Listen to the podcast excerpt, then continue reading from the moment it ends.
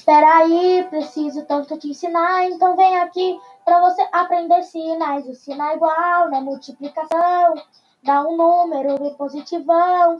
Tô querendo só te ensinar que na soma sinal é igual se mantém, mas isso muda na subtração. O sinal diferente mantém o maior